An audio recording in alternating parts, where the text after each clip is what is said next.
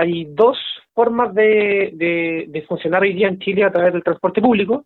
Una es eh, a través del el transporte normado, que es lo que nosotros lo hacemos en todo Chile. Eh, el que quiera hacer un servicio tiene que presentar su recorrido a la Seremilla, tiene que cumplir con las condiciones mínimas del, trazado, de un origen, de un destino, la cantidad mínima de buses. Eh, y eso está como normado para todos, pero simplemente es como la, son como las reglas del negocio para poder entrar, digamos. Y lo otro es eh, el transporte regulado. Siempre está, yo me acuerdo cuando estaba en, la universidad estudiando, estaba la crítica para el 18 de septiembre, Semana Santa, que uno viajaba de ciudad dentro de ciudad y el pasaje subía muchísimo. Bueno, el transporte interurbano no está regulado, sí está normado, obviamente, porque hay todo un tema de seguridad vial, pero, pero son empresas privadas que prestan un servicio público.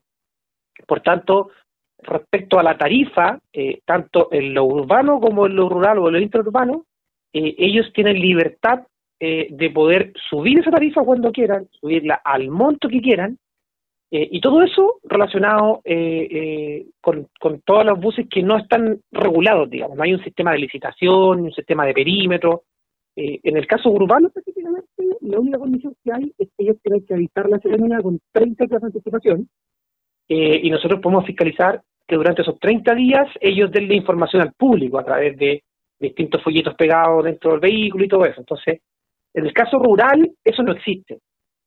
Eh, por tanto, eh, en, en, rigor, eh, si es que el operador quiere subir el pasaje todos los días de manera distinta, lo único que tiene que hacer él es exponer la tarifa máxima dentro de su bus y eso es todo. Así que eso es un gran déficit que lleva muchos años. Nosotros tenemos un decreto que es el 212 donde se establece todo eso y justamente ya llevamos casi seis meses modificándolo eh, para que esto no pase a futuro. Así que ese es el trabajo que hay que hacer.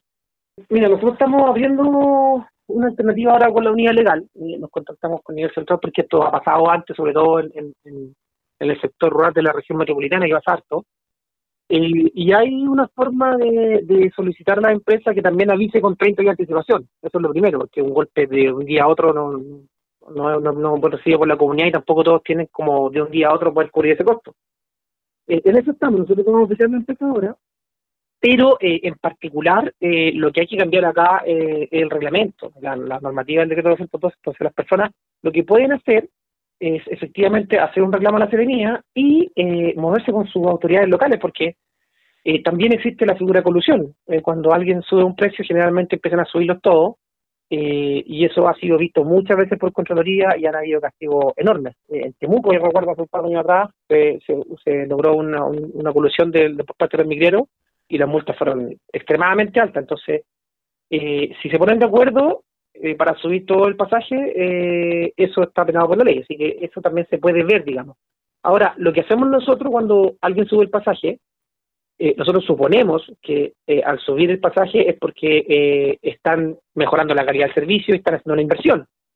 Por tanto, nosotros aumentamos nuestra fiscalización en aquellas rutas donde hay alzas de pasaje con el objetivo de que la gente, si va a pagar, pague por un servicio de calidad y seguro. Así que lo que estamos haciendo es aumentar nuestra fiscalización en las rutas de alza de pasaje de manera tal de que los buses cumplan con todas las condiciones que establece la norma. y son varias, así que vamos a ver cómo nos va con la fiscalización pero eso respecto a la seguridad de, del bus, digamos, no, no respecto a la plata. Es como un negocio, como un mini market. Si tú tienes una bebida a mil pesos y se te ocurrió subirla a dos mil, eh, vas a comprar otro lado, ¿no? La diferencia del transporte es que no hay mucha alternativa donde comprar.